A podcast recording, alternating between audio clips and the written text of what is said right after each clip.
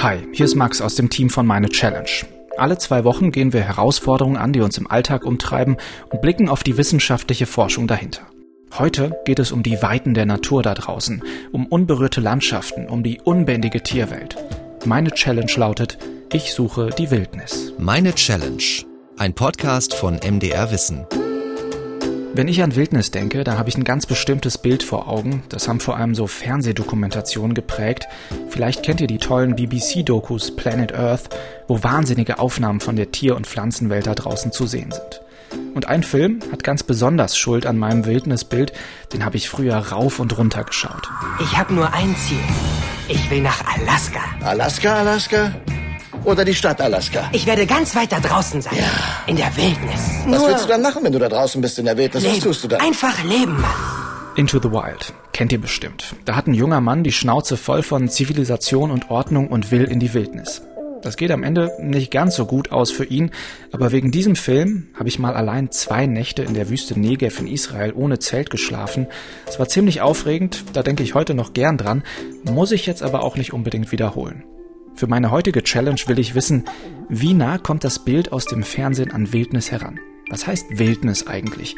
Und gibt es so etwas wie Wildnis auch hier in Deutschland oder bei mir in der Nähe? Bei meiner Suche spreche ich mit Biologen, Naturschützerinnen und Wildnisforscherinnen. Ich fange meine Suche mit einer kleinen Bestandsaufnahme an. Wo komme ich in meinem Alltag eigentlich mit Wildnis in Berührung? Ja, gar nicht. Ich wohne ja in einer Großstadt. Alles zu betoniert hier. Okay, wir haben viele Parks in Leipzig und einen Auwald, also so einen Feuchtwald. Da leben auch ein paar seltene und geschützte Arten wie der Eisvogel. Aber der Wald wird natürlich auch super krass genutzt. Da gehen jeden Tag tausende Leute spazieren, Radfahren, joggen und da werden auch Bäume gefällt. Ist also nicht wirklich Wildnis. Kleines Experiment mit euch. Setzt euch mal kurz hin und überlegt, wenn ihr jetzt losziehen müsstet, um Wildnis zu finden, wo würdet ihr denn als erstes hingehen? Ich bin gerade im Leipziger Zoo, im Primatengehege. Die Affen, die Schimpansen hier vor mir gehen es auch gerade ziemlich gemütlich an, hängen so ein bisschen in den Seilen oder liegen auf der faulen Haut. Aber es ist schon spannend irgendwie und auch wild in gewisser Weise denen zuzuschauen, weil so nah komme ich natürlich an wilde Tiere nie, wenn nicht im Zoo und kann denen irgendwie zuschauen, wie sie hier rumklettern oder sich lausen. So ein bisschen wild fühlt sich schon an, auch wenn die natürlich in einem Käfig, in einem Gehege sind. Das ist mir schon klar. Aber vielleicht ist Zoo, naja, in gewisser Weise so ein bisschen Wildnis leid. Also natürlich ist ein Zoo ein Stück weit immer ein künstlicher Lebensraum für die Tiere, aber sie ermöglicht dem Besucher und der Besucherin der Tierwelt näher zu kommen, in die Lebensräume der Tiere in Teilen einzutauchen. Das ist Michael Meyerhoff. Er ist der Artenschutzbeauftragte des Leipziger Zoos. Und viele Besucherinnen und Besucher haben ja nicht unbedingt die Möglichkeiten, verschiedene Kontinente gleichzeitig oder in ihrem Leben zu besuchen. Von daher glaube ich, dass so ein Zootag schon einen Einblick geben kann. Und wir haben ja sehr viel Umweltbildungsmaßnahmen auch hier im Zoo. Und äh, Besucherinnen und Besucher und auch Kinder können dann natürlich was über die Lebensräume auch vor Ort erfahren, ohne selbst direkt vor Ort zu sein. Okay, vermutlich denkt ihr jetzt, Zoo, das hat doch wirklich gar nichts mit Wildnis zu tun. Das ist echt am anderen Ende des Spektrums, wenn es um das Verhältnis von Mensch und Natur geht. Ich gehe nicht so oft in den Zoo und wenn dann immer auch mit so einem diffusen Gefühl, irgendwie schön, die wilden Tiere mit eigenen Augen zu sehen, irgendwie doof, dass das in Gehegen und Käfigen sein muss. Aber, das erklärt Michael Meyerhoff, Zoos erfüllen auch in unserer Welt eine wichtige Rolle für die Natur. Manche Arten kommen ohne ihre Hilfe gar nicht mehr in freier Wildbahn vor. Der Zoo hat verschiedene Artenschutzprogramme am Laufen, um anderswo auf der Welt so etwas wie Wildnis noch zu erhalten. Wie zum Beispiel in Vietnam, in einem Reservat für bedrohte Affenarten. Die meisten Tiere dort sind illegal gehalten worden, beschlagnahmt worden von den Behörden, in unsere Obhut übergeben worden und wir versuchen die wieder auszuwildern oder Zuchtgruppen dort aufzubauen mit dem langfristigen Ziel wieder auszuwildern. Und wir kümmern uns dort um Arten wie den Goldkopflangur, von denen in der Wildnis noch 70 Tiere übrig sind. Also das ist eine sehr, sehr kleine Zahl.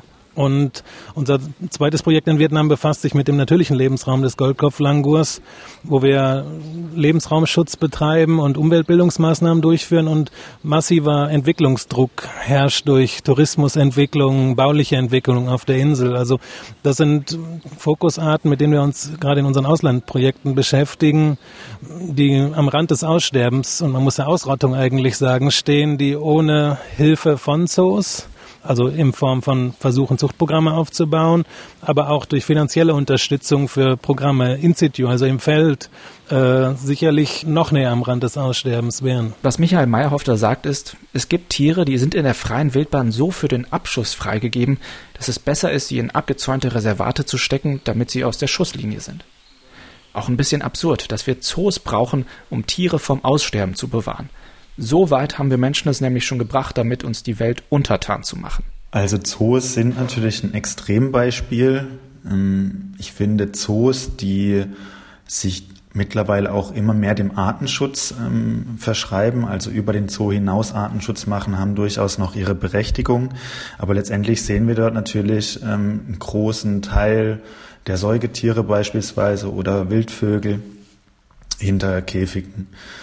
Und das ist so ein bisschen auch, ähm, ja, so ein bisschen Symbol für unseren Umgang mit Wildtieren. Das ist Nikolaus Schof, Wissenschaftler am Lehrstuhl für Vegetationskunde an der Uni Freiburg im Breisgau. Also es gibt eine Studie aus Amerika und Israel, die hat sich damit beschäftigt, wie das Verhältnis von Wildtieren äh, zu Nutztieren und zu Menschen ist und hat die Biomasse der Gruppen ausgerechnet. Also bei den Säugetieren ist es eben so, dass 60 Prozent äh, Nutztiere sind 36 Prozent der Biomasse macht der Mensch aus und nur vier Prozent machen wildlebende Säugetiere aus. Bei den Vögeln ganz ähnlich.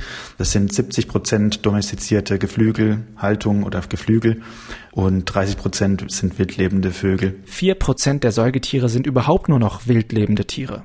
Also diese Dokus, die wir da immer sehen, zeigen eine verschwindende Welt der Wildnis. Wenn wir eine ehrliche Doku über den Planeten Erde drehen würden, dann müssten wir eigentlich die Kuh-, Schweine- und Geflügelmastbetriebe weltweit zeigen. Und wir müssten vom Menschen radikal veränderte Landschaften zeigen. Wir sehen einen dramatischen Verlust an eben solcher intakter Natur, an Wildnisflächen in den letzten Jahren. Also wir äh, haben gerade mal noch so, je nachdem, also wie man das bemisst und wie man die Kriterien festlegt, aber so zwischen 20 und 40 Prozent unserer Erde sind überhaupt, kann man überhaupt noch eben als Wildnis oder als, als intakt bezeichnen, was äh, hinsichtlich des, der Naturschutzes und vor 100 Jahren waren es eben noch rund 85 Prozent. Ja, so, wenn man das so schätzt, dann sieht man, wie dramatisch wir in den letzten Jahren mit unserer Natur umgegangen sind. Das ist Manuel Schweiger von der Zoologischen Gesellschaft Frankfurt und Sprecher der Initiative Wildnis in Deutschland. Das ist doch heftig, oder? Wie sehr wir unseren Planeten abgewirtschaftet haben. Durch eine wachsende Weltbevölkerung und auch durch unseren Konsum. Mehr Fleisch, Milch, Ressourcen für Smartphones, Autos und so weiter. Da gehen natürlich wilde Landstriche als erstes für drauf. Und der Verlust von Wildnis hängt natürlich total mit dem Artensterben zusammen. Uns sterben die Arten unter den Augen weg. Bis zu eine Million Pflanzen- und Tierarten sind bedroht, sagt der Weltbiodiversitätsrat. Und das, was uns an Natur eigentlich fasziniert, das verschwindet. Dazu kommt noch die Klimakrise. Nehmen wir das Beispiel Regenwälder. Die sind voller wilder Tiere und Pflanzen und eigentlich unsere globale Lunge.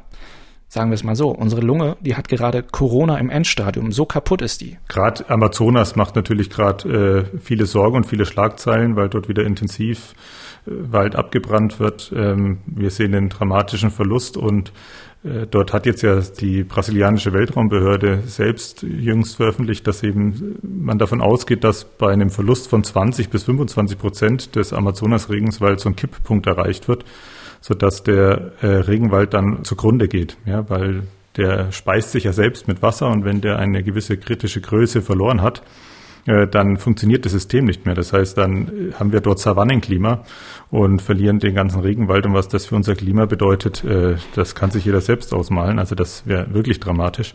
Und jetzt kommt leider noch eine schlechte Nachricht. Wir haben schon 17 Prozent des äh, Amazonas abgeholzt. Also das heißt, viel fehlt nicht mehr für den Kipppunkt, den die brasilianische Weltraumbehörde vorhersagt. Und wo wir schon bei richtig schlechten Nachrichten und Corona sind, diese Pandemie, die haben wir dem Wildnisverlust sehr wahrscheinlich auch zu verdanken. Weil wir Lebensräume verkleinern, Wildtiere unter Stress setzen und sich so Viren vermehren können, bis es zum Wirtswechsel oder einer Zoonose kommt. Ein aktueller Bericht des Weltbiodiversitätsrates sagt, dass da draußen noch Hunderttausende unbekannte Viren schlummern, die uns potenziell gefährlich werden können. Und er sagt auch, wir sollten die Wildnis und die Wildtiere stärker in Ruhe lassen, um nicht mit den Viren in Kontakt zu kommen. Das hat auch die Weltgemeinschaft erkannt und trifft sich im Herbst im chinesischen Kunming, um ein neues Abkommen zu schmieden, wie man weltweit mehr Flächen schützen kann.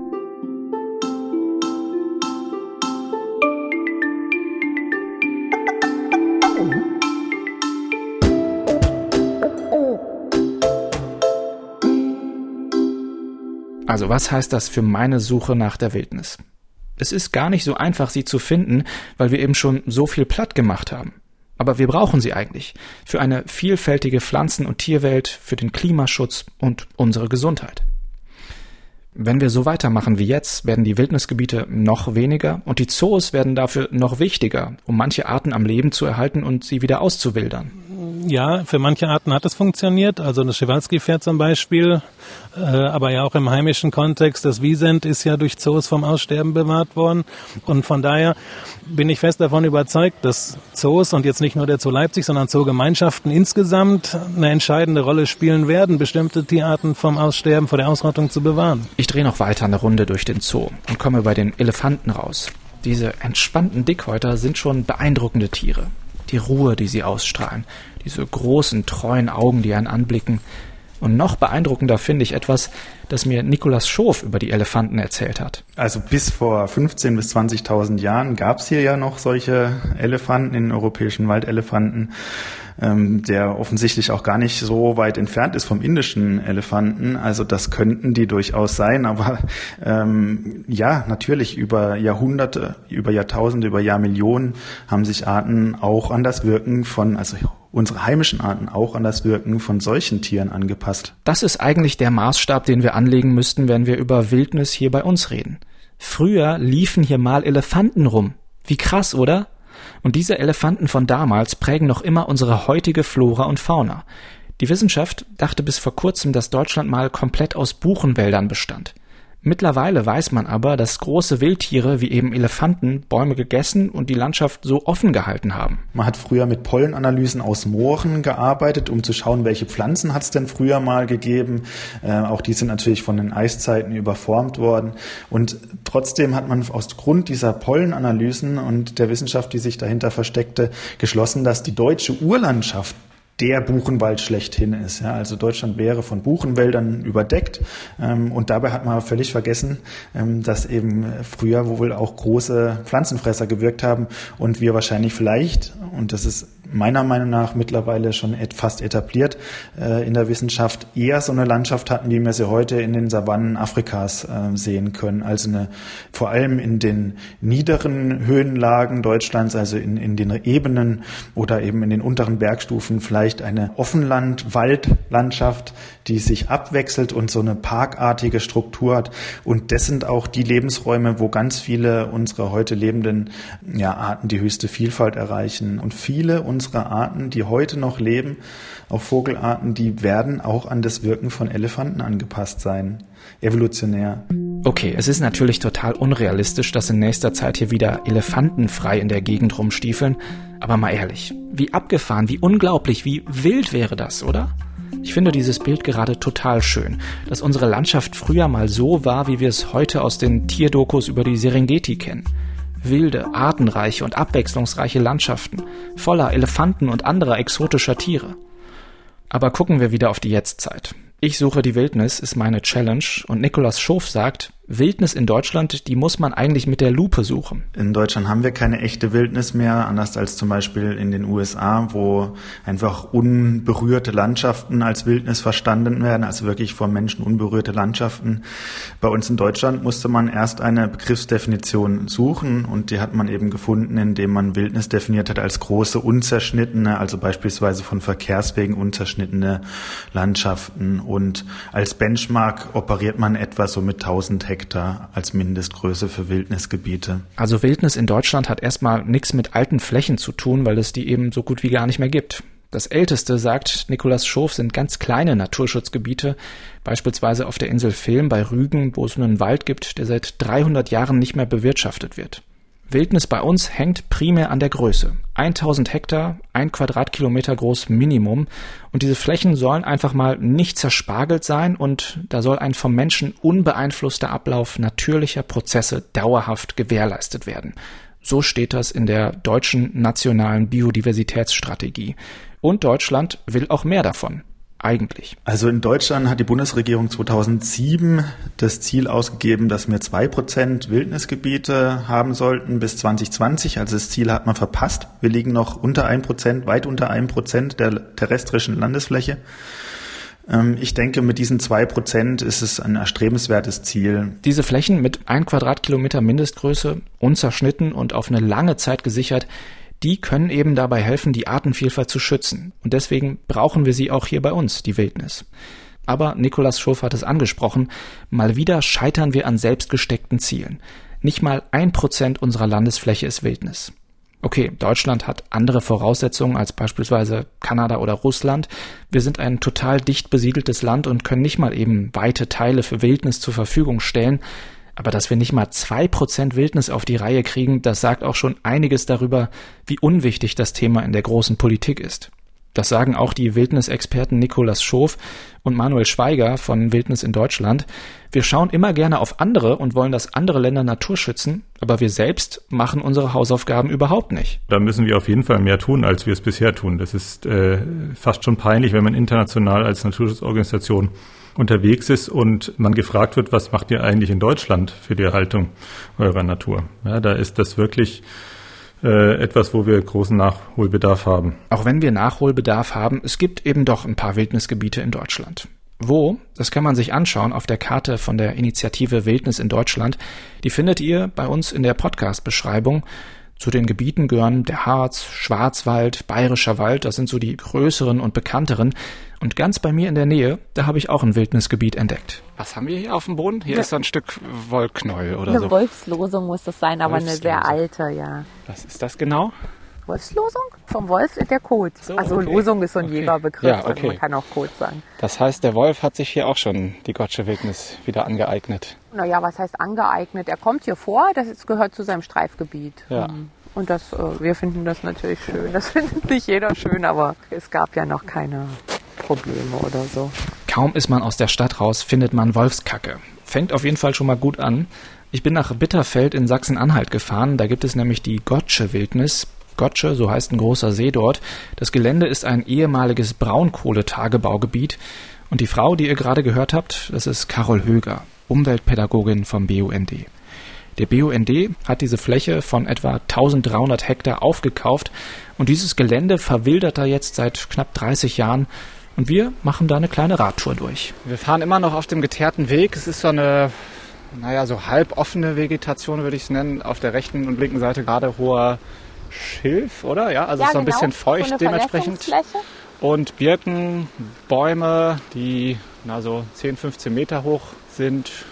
Also nicht total dicht. Oh ja, und jetzt sehe ich, dass hier Das ist wirklich der, sehr der feucht ist. Feuchtwald, richtig. Ja. Oder diese Naturwaldzelle. Ja, Da leben auch äh, Biber drin. Biber. Ah, Biber. das ist ja die- schön. Diese Naturwaldzelle hat sich auch selbst bewaldet, also von ganz allein. In Da- den 30 Jahren jetzt oder war da vorher schon? Richtig. Na, davor wurde schon mal versucht, äh, die aufzuforsten. Das hat Ja. aber nicht funktioniert. Ah ja, okay. Das heißt, es ist jetzt wirklich seit 30 Jahren auf natürliche Art und Weise gewachsener Wald, der einfach macht. Das ja. sieht man ja auch, dass Ja. es nicht so in Glied gepflanzt wurde. Ja. Ach, schön. Und so, ach so, so Spuren vom Biber, das fände ich ja schon spannend, wenn man da, wenn wir da heute vielleicht zumindest seine Bautätigkeiten sehen könnten. Ja, wir finden bestimmt was. Gleich wo wir jetzt hinradeln, da müsste es auch eine Biberspur geben. Ja. Das ist auch einer seiner Lieblingsbäume hier, diese Espe. Mhm. Obwohl äh, wir festgestellt haben, dass Biber, sage ich mal, da wo sie aufwachsen, was sie von ihren Elterntieren gezeigt bekommen, dass sie das äh, eigentlich dann auch einfach fressen. Ja. Also das gibt auch hier Biber, die Robinien fällen oder auch Kiefern, was Mhm. jetzt normalerweise, da war eine schöne Biberspur. Wenn wir kurz Ah, da, ja, okay. Ah, da sieht man es. Ja, tatsächlich. Komplett unten auf so 30, 40 Zentimeter Höhe. Schön die Rinde ziemlich abgenagt. Ein paar kleine äh, Holzreste liegen noch auf dem Boden. Hm, Biberschnitt nennt man diese äh. Späne, wenn Ja. er das abgeschnitten hat. Genau.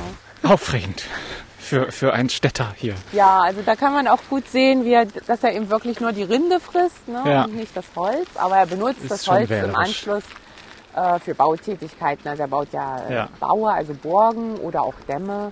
Mhm. Und äh, Und hat er sich jetzt in der Zeit, oder wissen Sie, wann er wiedergekommen ist? Und, äh, oder, also wurde er wieder angesiedelt oder ist er nee, von er, alleine wo- er gekommen? wurde nicht wieder angesiedelt, er ist von alleine gekommen. Ja, Also die Mulde ist ja nicht weit weg. ja.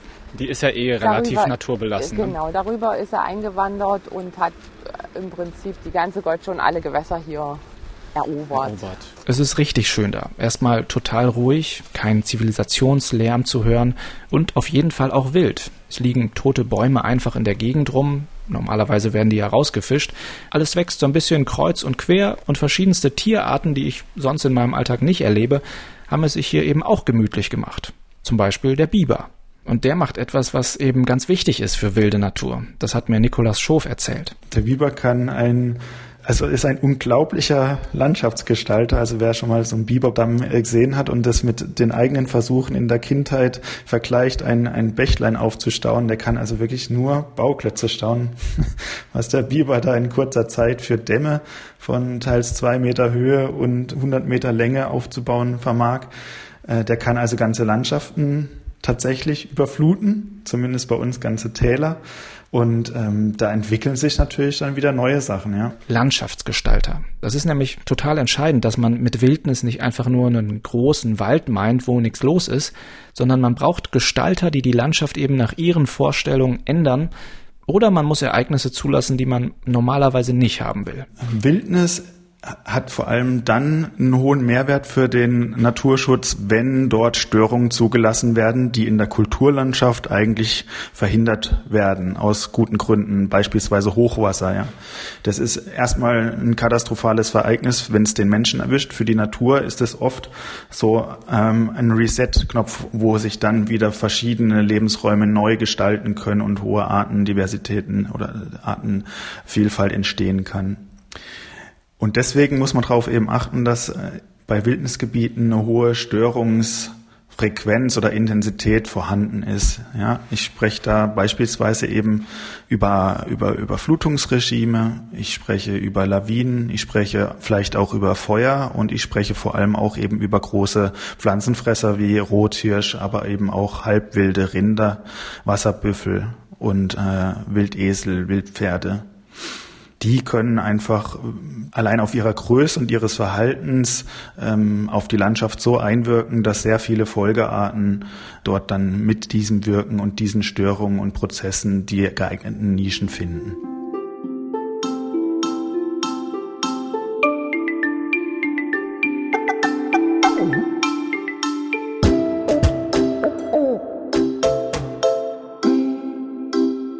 Dass die Natur diesen Reset-Knopf ein Stück weit selbst betätigen kann, das sieht man in der Gottsche Wildnis auf jeden Fall. So, und wie Sie jetzt sehen, endet der Weg einfach so im Wasser. Ja. Er ging ja also früher mal weiter. Und dann äh, zu Tagebauzeiten wurde das Grundwasser ja immer abgepumpt oder ja. ja und jetzt nicht mehr und dadurch ist der Grundwasseranstieg und natürlich auch durch die Flutung vom 2002 Hochwasser ja. Zack. Steigen ab und hier gibt es eine kleine, ein kleines erhöhtes Podest, mit dem man auf den See blicken kann. Ich höre schon vom See her auf jeden Fall großes Vogeltreiben. Und Eidechsen. Oh, je, jede Menge Eidechsen. Sorry, jetzt habe ich euch aufgescheucht. Ja, hier gibt es mehrere Paare Eidechsen. Ja. Und auch äh, Ringelnattern. Mhm. Auch das. Die finden das hier spannend. Wir können mal um die Ecke irren. Ah, hier sitzt noch ein Eidechsenweibchen, eine Zauneidechse. Mhm. Ah ja, direkt hier den Anfängerfehler gemacht und hier so drauf gepoltert. ja, naja, wenn man nicht damit rechnet. Jetzt ist das Wasser ja ziemlich gestiegen, deswegen mhm. können wir nicht dort vorgehen und würde vorschlagen, dass wir deswegen hier hochgehen. Dann können mhm. wir mal einen Blick riskieren. Einen Blick riskieren. So, hier sehen wir die Kormoran-Kolonie. Ja. Ähm, Sie können auch mal gerne hier durchs Fernglas gucken. Das mache ich auf jeden Fall gerne.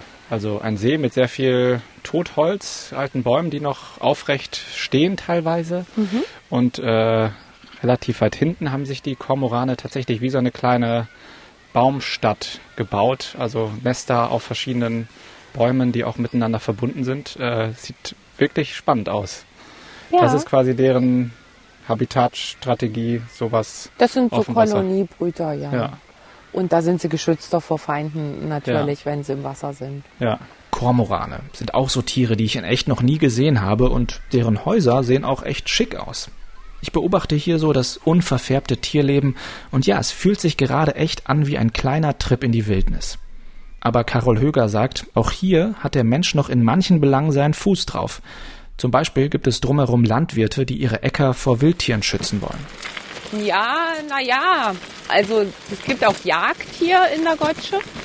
Und da gibt es halt eben immer Kompromisse zu finden mit Anrainern. Die Gotsche ist ja jetzt nicht riesig, das sind 60 Quadratkilometer insgesamt. Und ringsrum ist ja Ackerfläche. Ja. Und das ist natürlich für die Bauern rechtsrum blöd, wenn dann da äh, Wildschweine einfallen, sage ich mal, und den ganzen Mais ja. wegfressen. Und deswegen sagen die, ja, wir müssen in der Gotsche auch jagen. Aber bei uns, auf unseren Flächen ist das extrem beruhigt. Also von den 1300 Hektar, das ist nur auf 200 Hektar Randbereich eben mhm. Jagd erlaubt. Ja. Und ja, nur, äh, nur Wildschweine und leider Rehe auch. Da gibt es ja. halt auch ellenlange Pachtverträge. Da kommt man nicht so leicht raus, auch wenn man das wollte. Ja. Also es wird in der also Zukunft wahrscheinlich anders sein. Dürfen gejagt werden, ja. Die, die, die, halten sich ja auch in der Gotsche. Na klar, na klar. Wir haben auch einen Hirsch letztens gesehen, einen Rothirsch auf, dem, äh, auf der Wildkamera. Ja. Und also ansonsten Füchse oder Marder oder so wird, dürfen aber nicht gejagt werden oder äh, Gänse oder sowas. Das ist absolutes Tabu. Ja. Aber man musste eben so einen Kompromiss finden. Das ist halt mhm. nicht so einfach. Man kann sich hier so auch als Akteur in der Mitte zwischen lauter anderen Akteuren sich nicht mit allen anlegen, sage ich ja. mal. Das heißt, Wildnis im Sinne von der Mensch macht hier gar nichts, ist auch das nicht. Aber da sagt Nikolaus Schof zu dem Thema, na, das ist auch gar nicht so verkehrt, wenn der Mensch da ab und zu ein bisschen unter die Arme greift. Das mag jetzt ein Schock für viele Naturschützer sein, die ein absolutes Wildnisverständnis haben, aber ich bin davon überzeugt, dass der Prozessschutz eben oder Wildnis nicht so absolut verstanden werden darf, dass man wirklich gar nichts, gar nichts mehr macht, sondern kleine Eingriffe beispielsweise gegen nicht heimische Tierarten oder Pflanzenarten, die hier eingeschleppt wurden und heimische Arten verdrängen, und das massiv können, ja, also ganze Landschaften verändern können, beispielsweise die spätblühende Traubenkirsche. Ähm, da müssen wir, wenn wir können, was tun. Ähm, und wir müssen vielleicht eben auch, wenn wir mit halbwilden Weidetieren arbeiten, einen Zaun aufbauen und auch da mal in die Fläche gehen und ein Tier, was krank geworden ist, entnehmen beispielsweise. Also ja, ohne Management ohne ein bisschen Management wird Wildnis in einer völlig überprägten Kulturlandschaft nicht funktionieren. Also der Zug ist eben abgefahren, dass wir hier in einer Urlandschaft leben. Ja, unsere Wildnisgebiete sind in Kulturlandschaft eingebettet und die hat der Mensch völlig überformt und deswegen brauchen wir leider, also man kann das ja bedauern, brauchen wir hier und da auch in Wildnisgebieten mal etwas Management. Wir sollten uns da aber weitestmöglich zurückhalten. Das ändert auf jeden Fall auch nochmal meinen Blickwinkel, weil ja, wir haben diese krass vom Menschen geprägten Flächen. Früher gab es viel mehr größere Tiere, die die Landschaft geprägt haben und denen müssen wir ja auch erst wieder Räume schaffen und das müssen wir irgendwie vorbereiten, ein bisschen steuern, weil wir wohnen ja nicht in einem luftleeren Raum, sondern im dicht besiedelsten Land Europas. Und etwas, das ich eigentlich nicht mit Wildnis in Verbindung bringe, muss vielleicht auch dazugehören ein Zaun. Das ist sehr interessant, dass Sie das sagen, dass es dem Wildnisbegriff ähm, widerspricht. Ich denke, da teilen Sie die Meinung von vielen Deutschen. Ähm, wenn ich Ihnen jetzt aber sage, dass die Serengeti auch einen Riesenzaun hat, würden Sie dann der Serengeti absprechen, ein Wildnisgebiet zu sein?